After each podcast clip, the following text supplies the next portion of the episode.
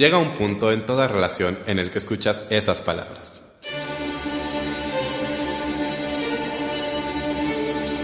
Tenemos que hablar, tenemos que hablar, de teatro con Davor.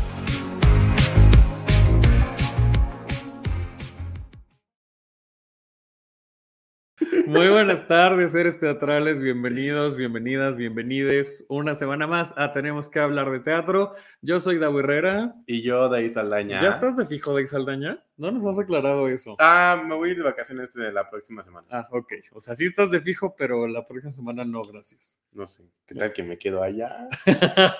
Por allá. Bueno. nunca. Pues ahí está. Gracias a la gente que ya se está conectando en vivo a través de la página de Facebook de Tenemos que hablar de teatro. Gracias a la gente que nos escucha en podcast. Acuérdense que estamos en todas las plataformas, en Apple Podcast, Google Podcast, Himalaya, Deezer, eh, Spotify, Amazon Music, en todos lados. Venimos de gemelos, ¿te diste cuenta? Sí, yo estoy inaugurando la temporada navideña con mi playera. Para los que no entendían, que yo me tardé un año entero en entender, es ho, ho, ho, o sea, ho a la tercera, bueno, Exacto. al cubo. Todo el mundo piensa así como, ay, es algo químico, seguro. Sí. Pero no, es jojojo, dice jojojo. En realidad dice eso. Está padre, ¿no? Bueno, para los que nos escuchan en podcast, pues ya se perdieron. Ah, sí, es una playera negra que dice HO y con una exponencial 3. Traigo voz de... ya tenía voz, en la mañana ya tenía actriz. voz. y pues no. Dice Roger, hola Davo, hola Day. Muchas gracias Roger por conectarte. Síganos en redes sociales, nos encuentran como arroba hablar de teatro en Twitter e Instagram. Y gracias a Boyer estas producciones que nos prestan esta plataforma para hacer la transmisión de este bonito programa. Eh, gracias a Rey Saldaña que está en la producción. Esta es una producción de Funderelele Medios y ya hice todos los anuncios parroquiales, ¿verdad? Sí. Oigan, vamos a hablar de monstruos el día de hoy. ¿Cómo te sientes al respecto de Saldaña? Yo quisiera que uno de nuestros invitados hiciera esa peculiar voz de el cuervito. La verdad me gustaría, me gustaría, pero a ver qué dice ahora. A ver, a Estoy ver. muy qué dice. emocionado porque estas dos obras me ¿Verdad encantaron que sí? y tocan temas que mm, podrían ser algo difíciles, bueno, no difíciles, pero como que incomodarían a ciertas personas Exacto. y la audiencia lo disfruta muchísimo. Exactamente. Aquí Cristian ya nos pone hola, hola. Oigan que Cristian Cortés, eh, como ustedes saben, es, es aquí eh, eh, parte prácticamente de la familia de Tenemos que hablar de teatro, que nos escucha desde Barcelona y ya viene a Ciudad de México la próxima semana. eh, Así es que si quieren tener convivencia con Cristian Cortés, escríbanos a arroba hablar de teatro y organizamos la bonita convivencia. También aquí en los comentarios, porque ya vi que está armando su agenda teatral, teatral entonces recomiéndenle que ver. Exacto, semana. sí. Y que nos digan también, porque nosotros nada más tenemos una obra este, programada para esta Mira. Davo, eso dices siempre, Hasta hasta, tuiteas, te tomas las libertades de tuitear. No, no vamos a ver nada esta semana y hay varias Pues, en el pues calendario. hasta hoy solo hay una en el calendario. Si a ti se te ha olvidado poner alguna otra, pues Ah. ya, no sé, porque tú eres el que lleva esas cosas. Bienvenidos nuestros invitados. Dice Rebeca, buenas tardes. Para todos, todas, de y Davo guapísimos les amo. Muchas gracias, Rebeca. Bueno, pues vamos a darle la bienvenida a nuestro par de invitados hoy. Tenemos de la obra Familias Monstruosas que termina este fin de semana en el Teatro Helénico. Nos acompaña Andrés Carreño. ¿Cómo estás, Andrés? Bienvenido. Muy bien, muy bien. Aquí, muy feliz de estar con ustedes por primera vez para que platiquemos de teatro. Exactamente. ¿Qué pasó, Andrés? ¿Y la voz? Ah, la voz, bueno, aquí está, mira. Aquí está el cuervito. Lo ¡Ay, para que qué bonito! Aquí está el, el- el titerito de, de huevo, creo que sí se llaman estos. Qué bonito. Bienvenido, Andrés. Muchas gracias. Gracias a ti. Y de la obra El show de terror de Rocky, que acaba de empezar eh, temporada en el teatro, el nuevo teatro. ¿Cuándo le vamos a dejar de llamar nuevo teatro? Porque tiene muchos años, ya tiene varios años ahí. Pero bueno, el nuevo teatro Silvia Pinal nos acompaña Moya Araiza. ¿Cómo están, chicos? Bienvenido, ¿cómo estás? Gracias, muy bien, muy contento de estar aquí con ustedes. Vamos a platicar de teatro. Exactamente. ¿Saben qué me encanta? No lo he dicho, llevo muchos programas queriéndolo decir, que me encanta la falsedad con la que nos, nos saludamos cuando estamos al aire, porque ya nos habíamos saludado fuera del aire. Somos unos falsos todos. Pero es parte del, de- del show. Dice Cristian, avisan que ven para ver si coincidimos. Y también el ojeroso Chacón Iván nos dice, me encanta su biblioteca, señor Carreño. Humildemente. Es parte de Familias Monstruosas. Es parte del elenco Familias Monstruosas. Exacto. Vamos a, vamos a hablar de, de monstruos. Primero quisiera preguntarles a ambos, eh, porque evidentemente tienen acercamientos totalmente diferentes a cada una de sus obras. ¿Cómo llegan a estas obras? En tu caso, Andrés, ¿cómo se crea esta, esta obra? Y en tu caso, Moy, ¿cómo fue el proceso de, audiciones para llegar al personaje de Brath?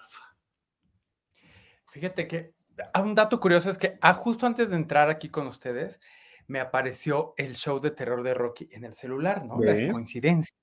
Y escuchaba la rola pensaba en qué musicales de chavito me hicieron eh, explotar la cabeza y yo decía, ah, uno obviamente fue el show de terror de Rocky y otro Jesucristo Superestrella, ¿no?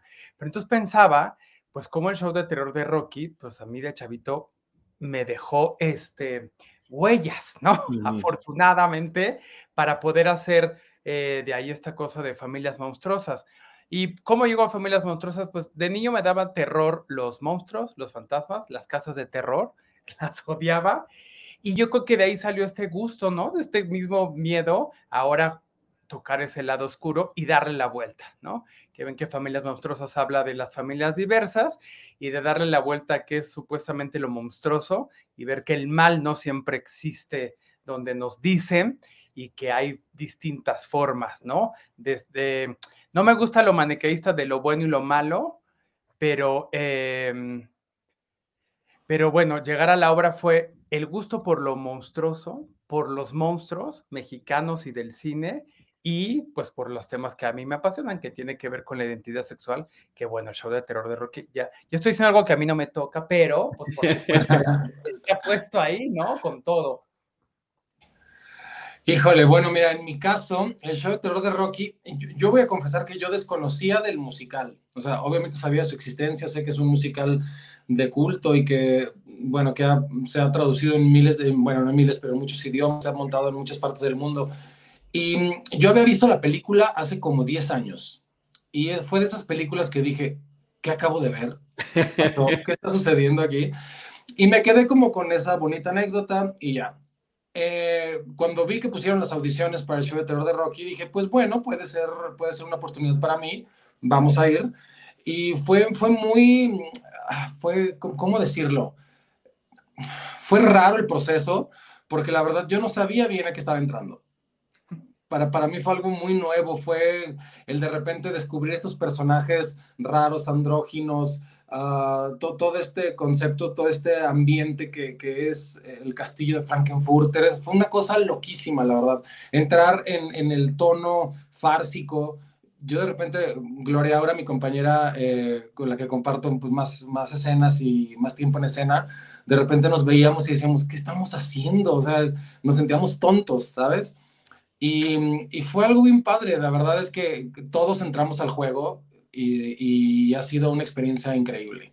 Que, Gloria ahora interpreta a Janet, que son justamente esta pareja, Brad y Janet, que llegan al castillo de Frankenfurter porque se les poncha una llanta a mitad de camino, que van a visitar a, un profesor. Eh, y bueno, encuentran este, este digo, para quienes, las poquitas personas que no sepan de qué va el show de terror de Rocky, no les cuento esto, ¿no? Y entonces se encuentran este, este castillo y además eh, casualmente, y lo pongo entre comillas, en una noche muy especial porque es justo la celebración de la creación de Rocky, ¿no? que, el doctor Frankenfurter lo, lo, está creando. Y digo casualmente porque en esta, en esta historia parecería que nada es casual, ¿no? sino que todo está ahí por un motivo, como todo en la vida, yo creo, ¿no? Todo tiene su porqué y, la verdad es que es, bien padre. O sea, si, tú lo ves desde, desde pues desde afuera de una, desde una óptica muy simple, la verdad es que es una farsa de las películas setenteras, eh, donde estaban los típicos héroes contra los villanos, como el santo contra las mujeres vampiro y una cosa así. Se podría ver como las aventuras de Brad y Janet contra el doctor Frankenfurter y los pero de verdad es que tiene muchas lecturas y, varias de ellas son muy actuales, son, son cosas que, se, que yo creo que se tienen que poner sobre la mesa, ya se están poniendo sobre la mesa, como el hecho de la diversidad sexual, ¿sabes? Eh, que en, los años 70, 80 se viera como extraterrestres, que los pusieran como extraterrestres, ¿sabes? Eh, para que a lo mejor la gente lo pudiera digerir de una, de una manera más amable. Son cosas bien importantes, que por qué no tocarlas y que hasta el día de hoy siguen siendo transgresoras. Es, es raro, pero sigue siendo transgresor. Y ahí está justo el, el, el, tema con familias monstruosas, ¿no, Andrés? Que es, ¿no? Después de cuánto tiempo, qué, qué, interesante. Y por eso quisimos que estuvieran ustedes dos con, hablando estas dos obras justo hoy, porque tienen mucho que ver, no solamente en los monstruos, sino también en, tal cual en la diversidad sexual. Eh, y, y, una de las cosas que comentábamos de ella y yo, después de ver ambas obras, era precisamente esto, ¿no? El, el show de terror de Ricky tiene décadas, décadas, décadas que... que me choca este cliché, pero sigue siendo tan vigente, ¿no? Hoy en, 2022. Pero lo mismo pasa con Familias Monstruosas. Saliendo de ver la, función a la que fuimos, eh, estábamos platicando con, con Andrés Flores. Alan. Eh, digo, con Alan Flores, perdón, Andrés, ya tenía mi nombre. Con Alan Flores. Y justo le, nos decía así como, este, ay, aplaudir una, en una parte que es como muy fuerte. Y le dije, es que estos temas no es que sean fuertes, o sea, no tendrían por qué ser fuertes, son justamente de eso va la obra, de que en familias monstruosas vemos familias diferentes, ¿no? Que la gente eh, que, que, no forma parte de la comunidad LGBTTIQA más, eh, las ve como, muchas veces las ve como monstruos o nos ve como monstruos. Y, y no, lo que pretende tanto el show de terror de Ricky como Familias Monstruosas es poner sobre la mesa estos, estos temas y seguir hablando de ellos eh, porque lamentablemente sigue siendo importante hablar de ellos. No hice ninguna pregunta, nada más pues, comenten lo que quieran. Pues no respondo nada. No. Pero sí, o sea, creo, creo, creo que sí es muy importante eso, la visibilización. O sea, independientemente de la opinión que pueda tener cada uno acerca de estos temas, creo que el respeto y la visualización de que, se, de que se abra el tema, de que más gente lo conozca y que se vea como lo que es, como una cosa normal. En el caso del show de terror de Rocky, que son el, choque de estas dos formas de pensar, ¿no? Que es Brad y Janet, que son los típicos y perfectos, em, la, típica perfecta eh, de los años 50, contra, contra esta apertura sexual y de libertad extraterrestre que, que chocan en este castillo, ¿no? Eso creo que es lo, para mí, lo, más importante de, la obra, que donde se dejan fluir, donde se dejan ser, em, a lo mejor por la manipulación de Frankenfurter, pero, pero eso es importante, o sea, cómo conviven estas dos formas de, ver la vida. Y ya. Andrés, ibas a decir algo. no. Sí, pues es que hay tanto que, hay tanto que decir, pero bueno, lo primero es que en Familias Monstruosas también pusimos a una ahora jefa de familia, ¿no? Que hasta decimos, hasta ella misma hace la corrección, ¿no? Dice, soy madre soltera y luego dice, todo cambia en todo momento, hasta el lenguaje. Entonces ahora, pues es mejor decir eh, jefa de familia, ¿no? Para hablar otra vez de que todo se va moviendo en todo momento. Y pues ella, ¿no? Digamos que no es parte de la llamada diversidad sexual, ¿no? Porque pues, es, es la llorona heterosexual, ¿no? O la última familia es de lobos, ¿no? El lobo y la loba, que es una familia aumentada. También para abonar a esto, que lo hemos dicho y lo seguiremos diciendo seguramente los cuatro aquí, pues lo único natural es lo diverso. Es decir, no solo la diversidad, son esas personas que no tenemos una em, eh, orientación eh, no heterosexual, sino también la heterosexualidad o partes de la heterosexualidad entran dentro de esta diversidad, ¿no? Rompen estos esquemas de lo que sería en este caso de familias monstruosas, pues la familia supuestamente eh, de origen, ¿no? Que es papá, mamá, hijo, hija y todas esas cosas que ya sabemos. Y quería nombrar el dato de que ven que hay, ya hay un beso entre los dos vampiros, ¿no? Entre los dos papás. Y pues la obra, para quien no lo sepa, pues la obra de Familias Monstruosas está dedicada, orientada principalmente al público infantil, a las niñas y a los niños. Y la estrenamos antes de pandemia, fueron solo cuatro funciones, después nos agarró la pandemia y no estaba el beso, ¿no? Porque era también ir tanteando otra vez así de, a ver si no se sale, ¿no? A ver qué dice.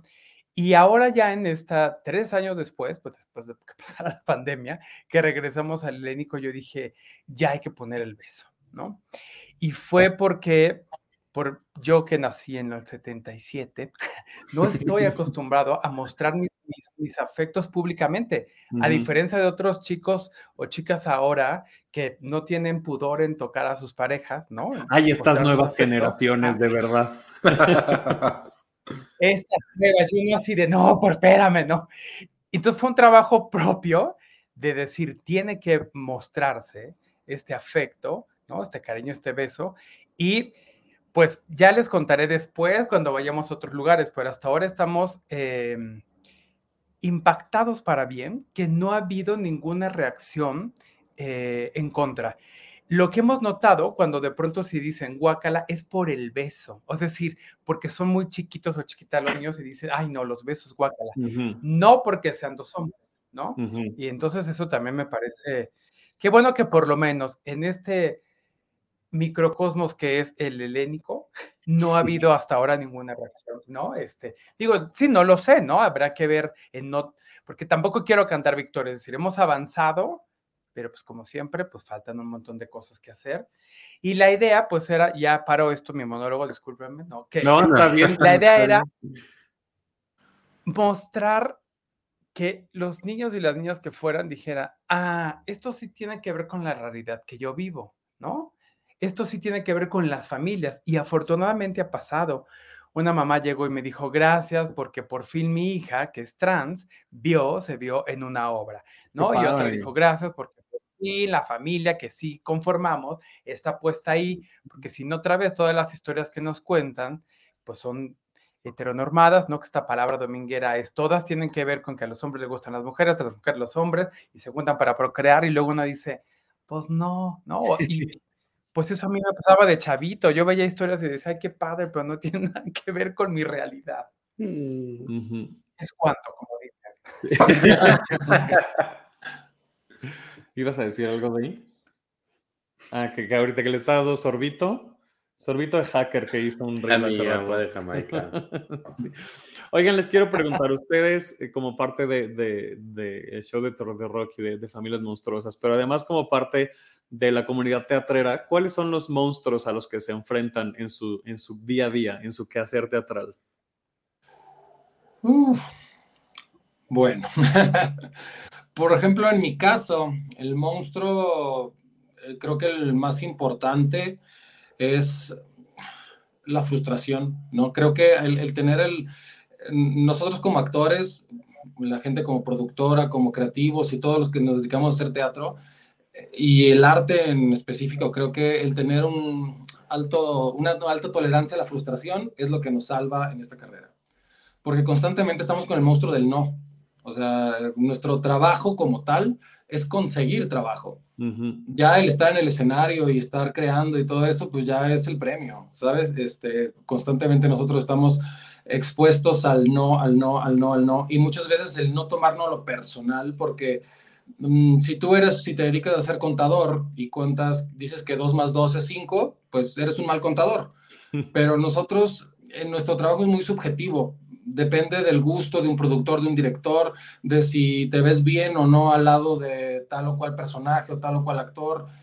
De eso va a depender el que te quedes en un proyecto. Entonces, eh, muchas veces el no tomártelo personal y el entender de que tal vez no fue tu talento o lo que no te hizo quedar en un casting, en un proyecto, eso es lo importante. Bueno, para mí es lo que, con, lo que convivimos mis monstruos del día a día en esta profesión, creo que es eso.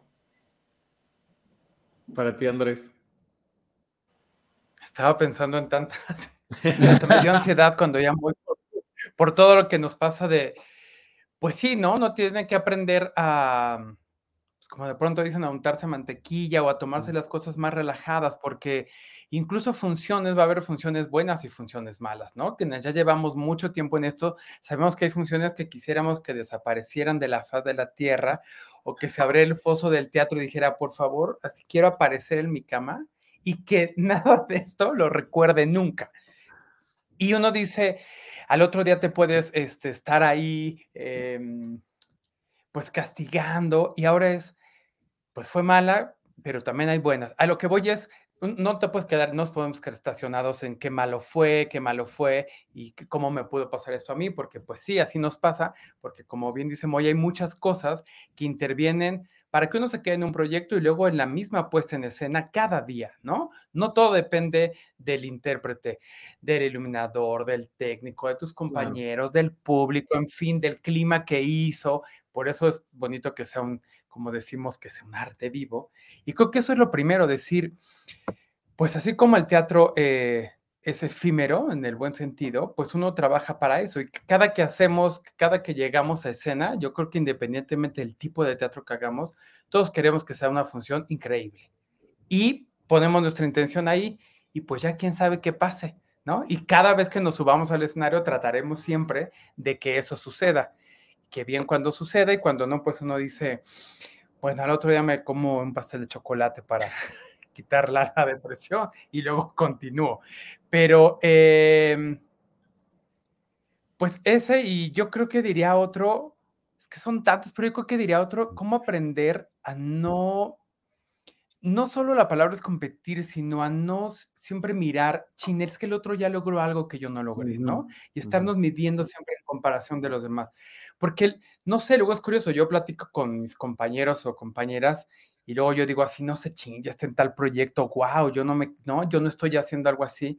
Y cuando platico me dice, ah, yo no estoy haciendo lo que tú, ¿no? Y entonces dices, ah, claro, pues entonces también, pues si aprendemos a disfrutar en el proyecto en el que cada quien estemos, este, pues eso nos hará, porque, pues otra vez, no, no todos tenemos que hacer el mismo tipo de teatro, ni las mismas cosas, ni el mismo género, ni hablar de los mismos temas. Cada quien estamos nos especializamos en distintas cosas y entonces pues eso también ayuda a relajar y decir, mira, yo lo que hago es esto, ¿no? Yo hago teatro cabaret, me siento bien ahí, ¿no? Me encanta ver otras cosas, pero pues no las voy a hacer porque pues no, no, no. No hago telas, por ejemplo. No hago pruebas no poder hacer eso. Claro. Me encantaría, pero no. Oye, fíjate que ahorita me estaba acordando de uno, de un monstruo muy grande que me surgió a mí, creo que a varios nos surgió en pandemia. Fue eh, yo estuve en una producción eh, con, con, Morris Gilbert, la de Ghost, Ghost el musical, que fue un, un, musical el cual yo le tuve mucho cariño, pero que la pasamos muy mal. O sea, fue una cosa muy desafortunada en muchos aspectos. Y, y obviamente uno de los primeros y principales errores fue haber estrenado en pandemia, ¿no? O sea, nosotros dimos una semana de previos una, una función real y al día siguiente nos cerraron por la pandemia, por el semáforo. Después regresamos y, y, toda esa, esa temporada fue tan efímera que literal íbamos semana a semana, teníamos una junta con Morris cada domingo que llegaba y nos decía, pues vamos muy mal, este, la venta está del nabo, pero seguimos una semana más. Y, entonces no sabías qué iba a pasar, era como, eh, eres esa cosa que no te dejaba ni siquiera terminar de disfrutarlo porque ibas semana a semana viendo qué iba a pasar. E, ese monstruo de, si la gente iba a ir o no al, teatro, de repente salir, había funciones donde nos tocó dar con 60 personas en el público. Que para otros foros puede ser muchísimo, pero mm, para. Pero por ejemplo, en el, San Rafael, en el San Rafael, que claro, que es nada, claro. Como 1200 o algo así personas al San Rafael. Imagínate dar una función con 60 personas, era tristísimo. Se veía más gente eh, arriba del escenario que abajo. Sí, sí, sí. Sí, e, ese tipo de cosas también, o sea, el no tomártelo como. El no estar pensando en ese tipo de cosas e, es complicado luego también. El monstruo de la incertidumbre, ¿no? Sí, qué fuerte. Estas obras hablan mucho de... No, no, no, continúa. Quería contar otro chisme, pero por favor. No, nos encanta, Aquí. Es que, quería contar algo que a mí me pasó un poco al revés, que pues en pandemia, ¿no? Este, esta pared que ven atrás pues ya está pintada de verde para poder hacer eh, bueno, los no cambios de pared, pero ya vemos el el fondo virtual, sí. En la biblioteca. A mí durante la pandemia, por mi propio quehacer, pues pude trabajar mucho, ¿no? Eh, yo creaba mis contenidos y daba funciones a través de aquí, las cápsulas que hice del Doctor Misterio y todo. Y el regreso al teatro y a organizar los ensayos, ¿no? En tanto director y productor de una compañía, eso para mí fue de, ¡ah! amo trabajar con mis compañeros y compañeras, pero ya saben lo que es, vamos a coordinar ensayos, ¿no? Es hora así de, quiero regresar a mi computadora y yo hacer mi numerito. Y luego ya irme a comer a mi comedor, ¿no?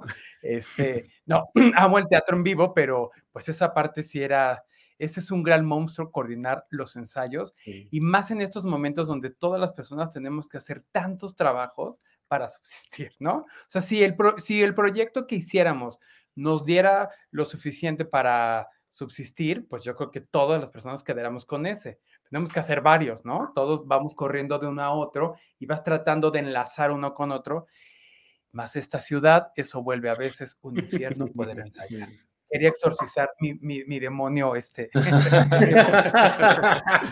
No, pero yo te entiendo, o sea, este programa, por ejemplo, justo, pues bueno, ahora eh, ya nunca regresamos a una, a una cabina, en realidad, ¿no? Eh, ahora nos quedamos así, eh, y una de las razones también creo que es esa comodidad y esa practicidad que tiene, también coordinar a los invitados y las invitadas, justamente por esa logística que dices, Andrés, que es a ver, sí puede, pero se tiene que ir a los 20 minutos porque tiene que ir a ensayar o porque tiene otra entrevista o lo que sea. Y entonces aquí por, por en digital, pues también es mucho más fácil de, ¿no? En donde estés, conéctate y la logística también hasta para la producción es mucho más cómoda. Entonces, a mí, yo te entiendo, yo también eh, dando clases, pues lo mismo, si yo decía, no, yo quiero seguir en mi computadora y, este, y ya no salir de mi casa nunca porque eh, es, puedo, puedo eh, em, teletransportarme, ¿no? Cierras un Zoom y al segundo estás en el otro, entonces ya estás con otra gente y, y es como era muy práctico, ¿no? Bueno, sí me gusta salir, sí me gusta el teatro en vivo, evidentemente, ¿no? Pero te entiendo, entiendo perfectamente a qué te refieres.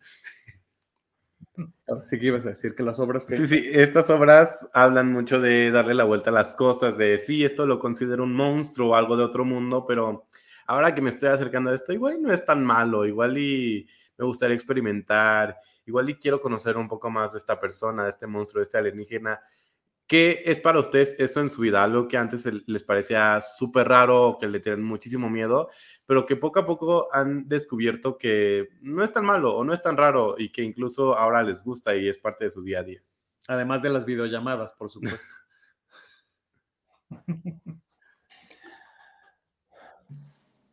Ay. a ver, ¿usted también? No sé, sí, es que sí está, está padre tu pregunta, ¿eh? Porque Mira, creo, que, creo que en mi caso, ah, la verdad yo siempre he sido como de la idea de ir evolucionando, ¿no? O sea, si tú te quedas eh, implantado en un solo lugar, creyendo que ya es todo lo que te va a gustar, lo que vas a hacer, lo cómo te vas a comportar en la vida, pues mejor muérete, ¿no? O sea, creo que el objetivo de esta, del estar aquí es crecer. Es como cuando alguien, tienes mucho tiempo que no ves a una amistad, a un familiar incluso, y de repente te ven y te dicen, es que has cambiado mucho. Pues sí, pues sí. porque esa es la idea, ¿no? O sea, creo que la idea es evolucionar, cambiar, crecer, incluso en, en, cuestiones de gustos, de, de música, de, de, de todo. O sea, creo que el que, el que no se mueve, pues dicen, órgano que no se usa se atrofia, ¿no? O agua que se estanca se pudre. Entonces creo que la idea es cambiar. A mí, a mí la verdad es que me gusta, mientras no dañe a alguien más, mi filosofía es prueba de todo. Haz lo que te guste mientras no le hagas daño al de al lado. Qué bonito. Sí, totalmente. Tú, Andrés, ¿cuál eran tus Yo, ¿verdad?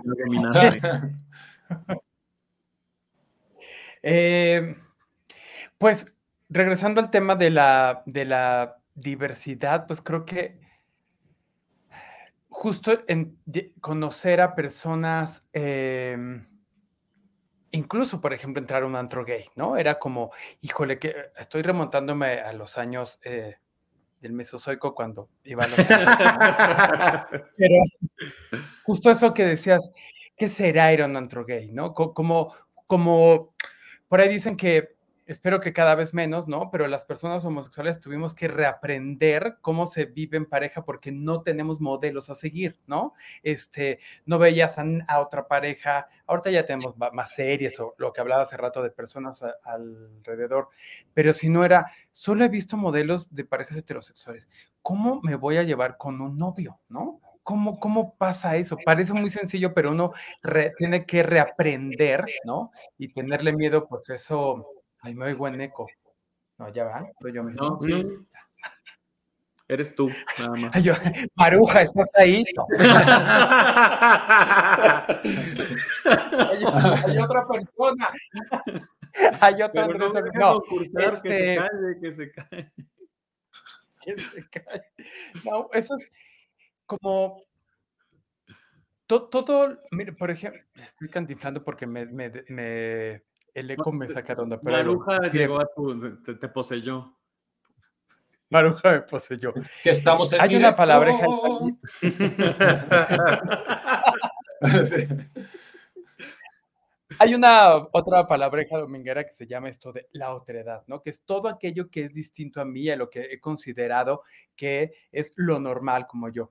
Y hay un montón de cosas y, como hemos hablado mucho aquí de evolución, pues sigue pasando. El otro día me tocó hablar con una señora que dijera, este, mi hijo me dijo que es gay y yo en eso no tengo ningún problema, pero me dice que tiene una pareja y que él es género fluido y eso ya no lo entiendo. ¿No? Mm. Y en mi época, ¿no? Pues decir que eras gay, ese era el, el problema a resolver, tal vez en otros lugares, pero ahora hay otros, ¿no? Entonces, pues como decíamos, y eso de todo siempre va cambiando, incluso eso, las formas de llamar lo que ya existía o las formas eh, que supuestamente rompen con el estatus ya establecido, ¿no? Por ahí decía eh, un comediante que las, los, las personas que ahora censuran, lo paradójico es que van a ser censuradas dentro de 10 o 20 años, uh -huh. porque no hay forma de adelantar qué va a pasar en el futuro, ¿no? Sí. Este, y entonces, pues yo creo que el monstruo a vencer es creer que hemos logrado algo, en el sentido de, por ejemplo, en el, en el, sentido específico de la diversidad, decir,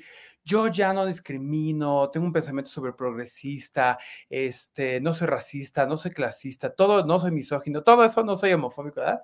Cuando creemos que ya llegamos a esa cumbre, justo ahí, si lo creemos, así, eh, error, porque el trabajo es continuo porque depende en dónde estemos, este, y ese es el, es, el, es el gran trabajo que aparte creo que se une mucho, pues justo a lo que dice Moy, ¿no? O sea, todo el tiempo, pues si uno no cambia, él dijo, pues sí, mejor muérete, y yo creo que sí, ¿no? Pero no hay que morirse en vida, hay que ser...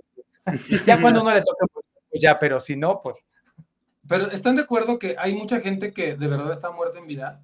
Sí. Que ya no me están robando oxígeno porque, o sea, o viviendo como por vivir, porque no les interesa cambiar nada o hacer nada, o como que nada más viven porque, pues porque sí, ¿no? Eso a mí se me hace muy triste. Por eso hay que ir al teatro, para que veamos otras vidas y que sintamos y que nos llene el teatro de emociones. Y, y, parece cliché lo que estoy diciendo, pero es en serio, de verdad. Yo conozco gente que, tiene, que ha tenido vidas muy monótonas y en el momento en el que eh, ha ido al teatro, ha como que descubierto que eso, que hay emociones en, en, en esa persona y que no necesita eh, eh, enclaustrarse en su monotonía, sino que tiene la posibilidad, y no solamente el teatro, pues cualquier arte o cualquier otro hobby que tenga, ¿no? La cocina, la pintura, eh, algo que te haga sentir diferente a esa monotonía, que puede ser pues una vez a la semana, una vez al mes, pero que te saque justo de eso, y entonces ya poco a poco vas entendiendo que tu vida es mucho más, ¿no? Que, que esa monotonía es, y tienes muchas más emociones. ¿no? Ibas a decir algo de eso. Sí, que algo que es mucho más triste y aterrador que la monotonía y el miedo es la indiferencia. O sea, la gente que genuinamente quiere estar así, que sabe que hay muchas más cosas por explorar y no lo hace, es súper triste. No, no, quisiera balconear, pero tuvimos una... No, hombres. No, no, porque fue una visita que tuvimos en casa y lo que pasa en casa ah, se respeta. No, sí, está bien, sí. Pero esa persona en verdad sabe que su vida es un poco triste. O sea, bueno, no que sea un, un, poco triste, pero en su casa es como si vivieran en una prisión y se salió de su casa para irse a meter a un lugar con una persona que no quiere, que la maltrata solo porque, mm, pues, ¿qué más hay en la vida? Y mm. es triste y, Y me gustan mucho estas obras que no tienen que ser un cabaret así, que confronta y que dice tú, tú y señala, o que no es un musical eh, que habla de justicia, justicia tal, sino que desde su trinchera habla de no ser indiferente, de explorar, de abrazar a, mm, a otros y a lo que no conoces, porque pues no lo conoces, porque habría de juzgar algo que no conoces, sino explorarlo y preguntar y acercarte. Y hablando de esto de acercar y la empatía y tal, crear personajes es algo complejísimo y que mm, sin duda les ha de llevar muchas técnicas y mucho tiempo y dolores de cabeza, pero justo hablando de la empatía, creando personajes, ¿les ha pasado que de repente comprenden a personas que alguna vez han juzgado y dicen como, ah, por eso se comporta así o, ah, mm, ahora sé por qué esta persona tal, bla, bla? Cuéntenme un poco sobre eso. Mm, mira, yo creo que mm, yo estudiando actuación, y a lo mejor Andrés no me, no me dejará mentir, eh, me, me, pude ahorrar varios años de terapia. Digo, no es que no pueda seguir tomándola, porque la sigo tomando, se, eso debería ser canasta básica para todos, pero, pero te ayuda mucho el hecho, el hecho de, el arte es sanador. Tanto para el que lo hace como para el que lo recibe. Eh, en, mi caso, a mí, de mis primeras elecciones eh, para, para, crear un personaje fue, nunca debes de juzgar a un personaje. O sea, si ya, si tú te, toca ser a un violador, por así decirlo, y tú lo juzgas, dices, es malo, es, es, un, es una persona mala, es una persona, es un, este, un villano, ya desde ahí estás empezando mal, ¿sabes? O sea, tú tendrías que empezar a, desmenuzar el personaje ¿Qué es lo que lo hace actuar así? ¿Qué es lo que lo lleva a comportar así? ¿Qué, qué, qué traumas, qué cosas, qué enfermedades trae para poder que actúe así? Porque para él es, una, es, es, es, natural, para esta persona, este personaje es algo natural que le fluye, ¿sabes? Entonces, el juzgar a tu personaje no está bien. O sea, creo que tienes que abordarlo desde, desde la naturalidad que, que que, podría conllevar a ser un personaje malo o malvado, ¿sabes?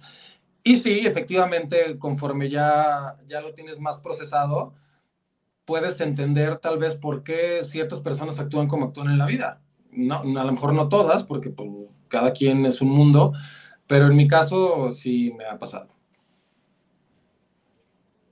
Y ya. Vas, André. me encanta que siempre termina con un y ya. Y ya sé. Primero, apoyo lo de la terapia porque sí debería ser canasta básica, de verdad. Así que no todas las personas podemos tener el privilegio tal vez de tener acceso a ella, pero quienes sí, sí hay que tomarla, ayuda mucho. Y también ayuda a clarificar también procesos de creación. Este, seguro pasó muy, pero eh, a veces uno ve en paralelo, ¿no? En la terapia con el personaje, o en mi caso, que escribo las obras que llevo escena, este, pues hasta el terapeuta me dijo, qué bueno que haces teatro, porque entonces luego ahí te llevas justo los monstruitos y los pones en escena, ¿no? Esta es una de las cosas que, que ayuda. Y luego, pues e, es un poco similar, por ejemplo, cuando yo hice eh, a Trump, ¿no? El personaje de Trump, que de pronto en escena hice unos chistes que eran, o sea, que yo no, no diría eso.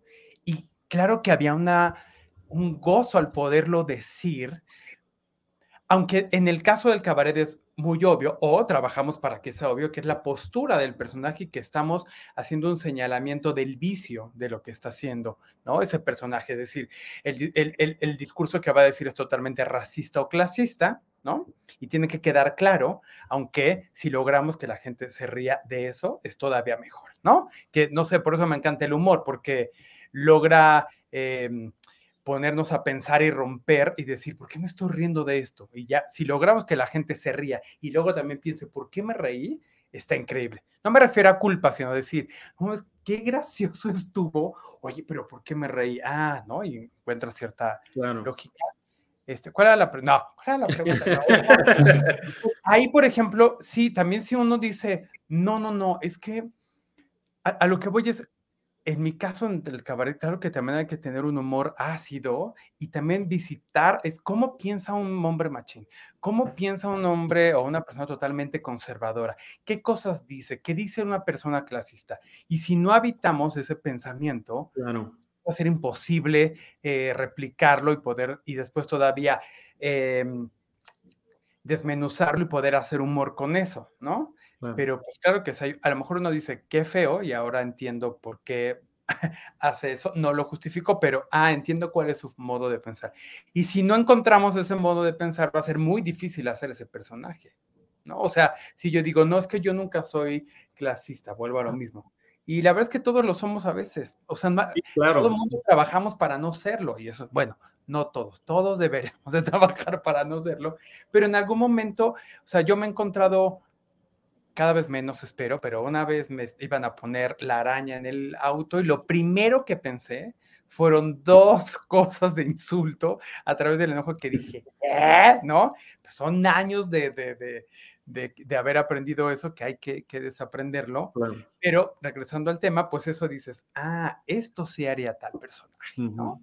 Sí le gritaría estas cosas al señor que le va a poner la araña. Claro que sí le diría, yo sí estudié o esas cosas que sabemos, ¿no? Por eso una leve, ¿no? Este, por eso sí, yo creo que por eso, pues no sé, en mi caso me encanta hacer, me encanta hacer teatro igual, porque uno puede hacer varios personajes y en, términos generales, pues malvados y buenos, ¿no? De, de, los dos lados, eso es lo más divertido.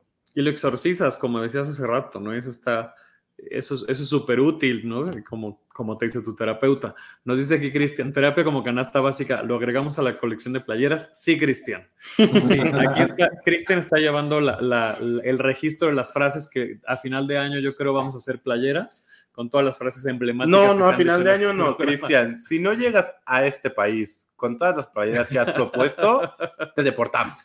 Ah. Eh, regresando un poco a las, obras, tanto a, Familias Monstruosas como a Historia de Terror de Rocky, en ambos casos, pues tenemos música como una eh, fuente de, ¿no? Como un camino para ayudarnos a contar la historia. Bueno, eh, en uno porque es cabaret y en otro porque es musical y así vaya, son los formatos como tal. ¿Cómo abordan ustedes el tema de la música? Bueno, evidentemente sabemos que cantan, eh, que, ya tienen familiaridad con ello, pero para ustedes desde el punto de vista actoral, ¿qué tanto es indispensable o no, eh, o qué tanto ayuda o no el tema de la música? ¿Y, qué les gusta de, estos musicales, no, bueno, de este musical, el show de Rocky, y de incluir música en Familias Monstruosas? Bueno, mira, en mi caso, el show de terror de Rocky, pues bueno, la música es brutal. O sea, la música, este rock setentero, ochentero, ah, tan, tan, rico, no sé cómo decirte. Obviamente la gran mayoría de la gente conoce el baile del sapo, que es eh, la, traducción que hizo Julisa para el grupo Timbiriche que fue lo más popular y que la gente se la sabe súper bien. No sé en qué viaje de hongos o ácidos habrá estado la señora cuando lo, tradujo. No, pero Julisa que habla de cosas bien fuertes, o sea, sí, si te pones a analizar la parte que canta Columbia, habla como de una violación. Sí. es rarísimo que, que, vio un monstruo y le vio en sus ojos al, diablo brillar y que luego perdió el sentido y no sé qué. O sea, una cosa bien extraña. Pero bueno, eh, eh, ah, volviendo al tema, la, la, música, para empezar, es brutal y creo que sí tiene una razón de ser. O sea, cuando, cuando en un musical solamente se canta por cantar, y, la, la, canción no te contó nada de la historia, sirvió para dos cosas, ¿no? Lo importante es que en un musical se supone que ya las palabras empiezan a faltar, entonces por eso la gente empieza a cantar.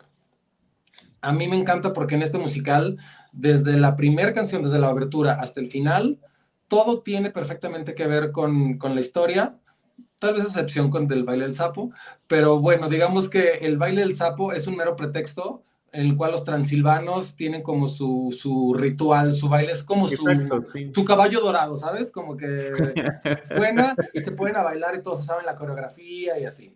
Dejemos lo que es como eso. Y, y en ese caso la música es increíble y funcional. Es que yo creo que sí, porque como amo el show de terror de Rocky. el show de terror de Rocky también. Por cierto, ¿ya la viste, Andrés? No, no la he visto. Tenemos que ir a verla. Nosotros vayan, por favor, vayan a verla el fin de semana. Pero yo repetiría mil veces.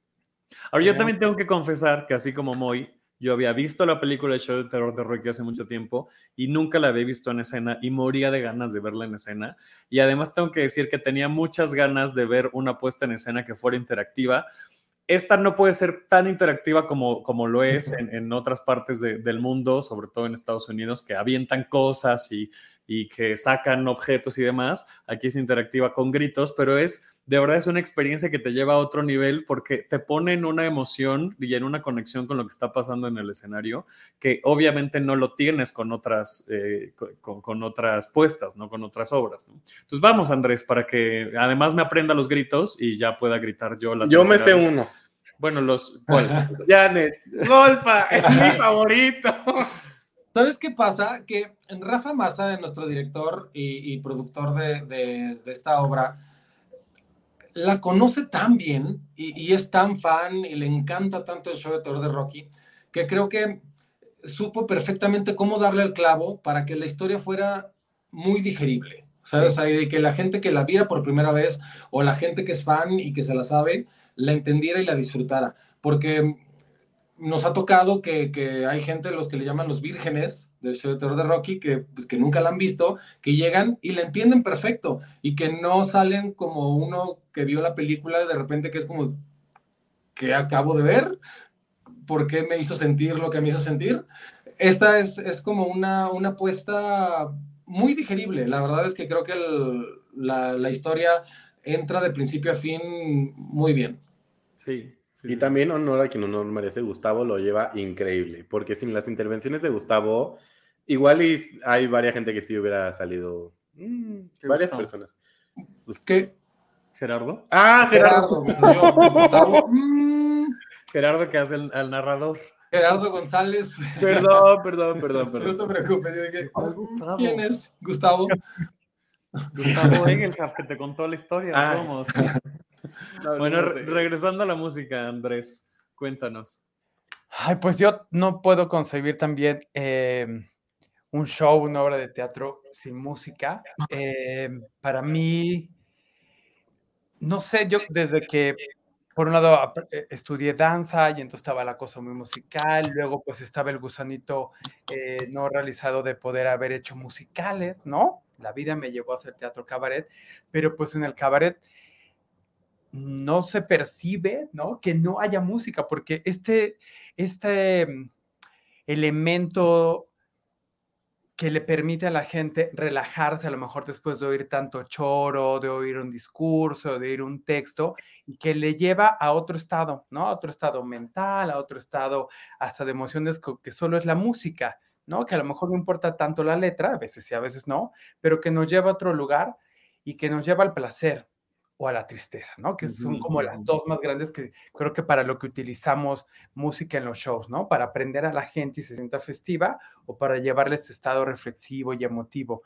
En el caso de Familias Monstruosas, la música la hizo Leica Mocham, que es una gran músico, ya sea y loopers. Esta, en esta ocasión está grabada, ¿no? Luego es en vivo, pero pues por miles de cosas que hemos hablado anteriormente, era mejor que estuviera grabada, ¿no? Para poder mover mejor y este, pues nada, ella, ella, eh, tanto ella y yo también, al hacer música que fuera de cada chavito, pues dijimos también que no sean cosas, ven que hay una cosa y medio reggaetonera con los vampiros, ¿no? Es decir, buscar más ritmos también que, que sean más modernos y que inciten pues también al, a la subversión desde la música, ¿no? Así como Moy decía que, que sigue, que el rock es en el show de terror de Rocky, pues por algo, ¿no? O sea, es decir, pues sí, el rock no, no, no usaron balsecitos o no sé. Claro, por supuesto. Es una cosa eruptiva, pues también eh, esa función tiene la música en el cabaret, ¿no? O hablar de letras que nos diviertan. En el caso de los niños, pues no hay doble sentido, ¿no? Pero en el adulto sí. Pero eh, son momentos para que la gente diga, ah, relajo del, del texto y me voy a otro lugar, ¿no? Mucho más placentero durante... Pero al final justo lo decías, ¿no? La, la música intensifica la, la, emoción, eso me parece muy interesante, ¿no? Sea musical o sea cabaret o incluso sea una obra de texto, la musicalización creo que ayuda a eso, a intensificar ya sea en, en, júbilo, en gozo o en nostalgia o en tristeza o en alegría o en cualquiera de las emociones, ¿no? Y eso pues en el caso de cabaret y en el caso de los musicales, pues está un poco llevado más hacia el extremo de, de nos vamos a comprometer con lo que con esta emoción a través de la música, ¿no? Y entonces, como decía Moy, tanto que las palabras ya no alcanzan para expresar, entonces lo llevamos al siguiente nivel que es cantar, ¿no? Eh, o a bailar, en el caso de que ¿no? la, la, corporalidad ya no alcance, pues bailamos en el escenario.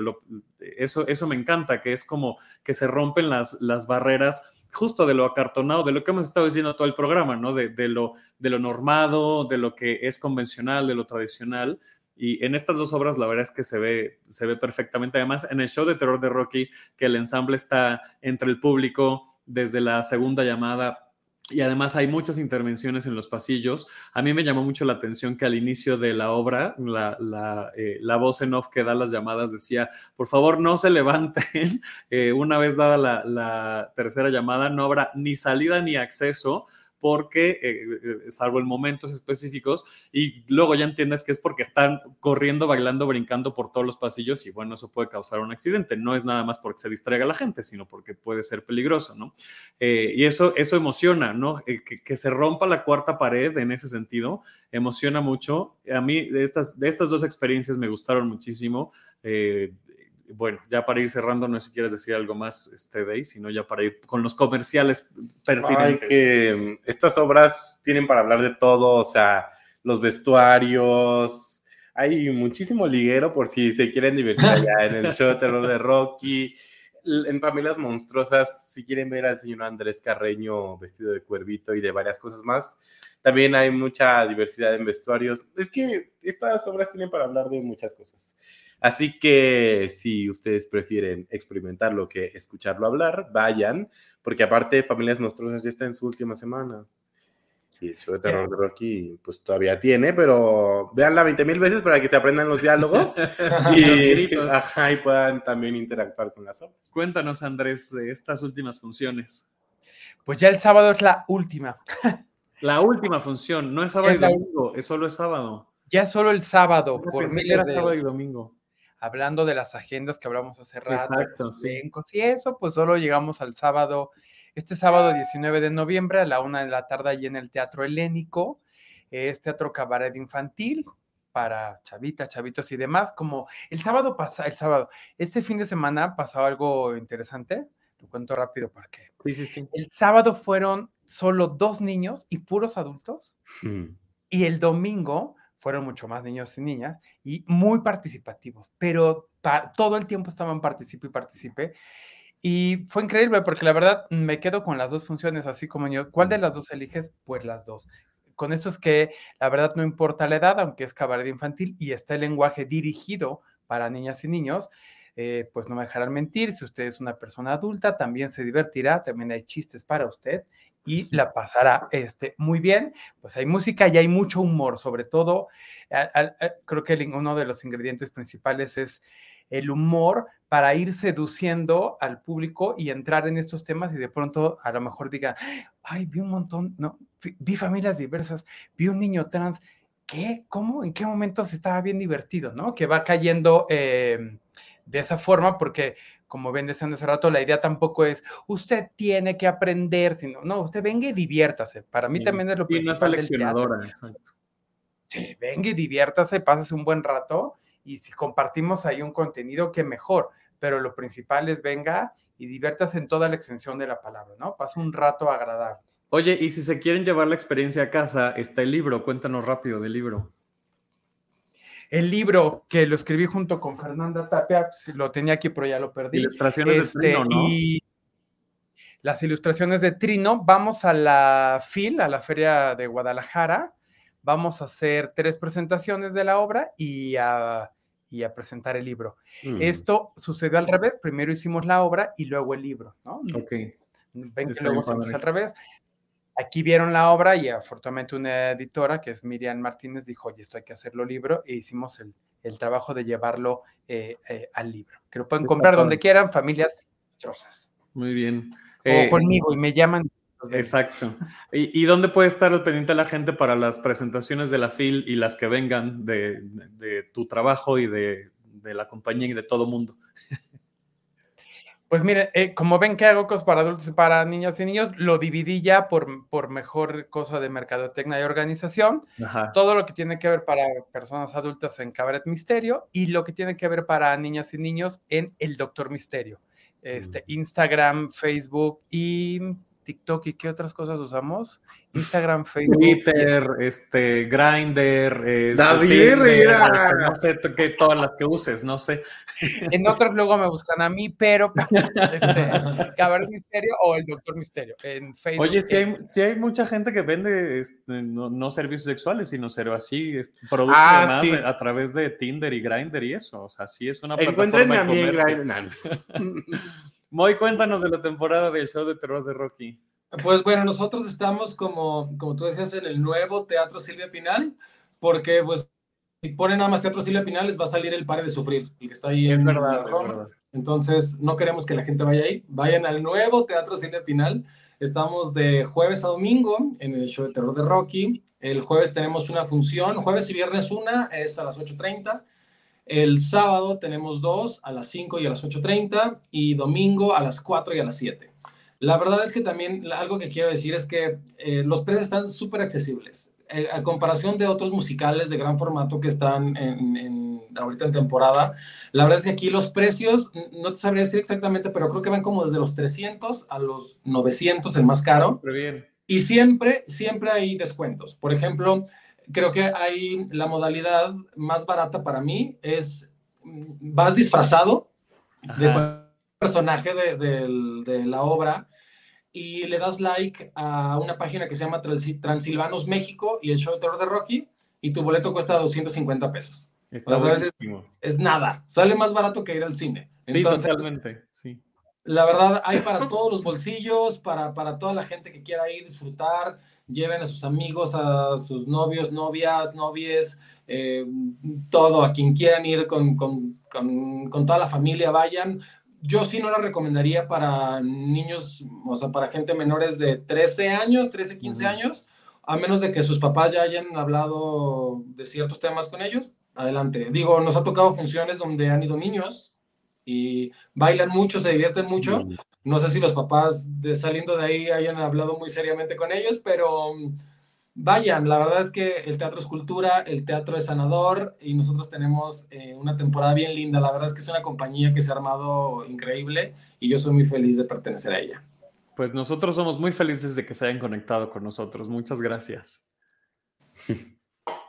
muchas, muchas. Nos vemos y vamos. Gracias a, ustedes, nos vemos.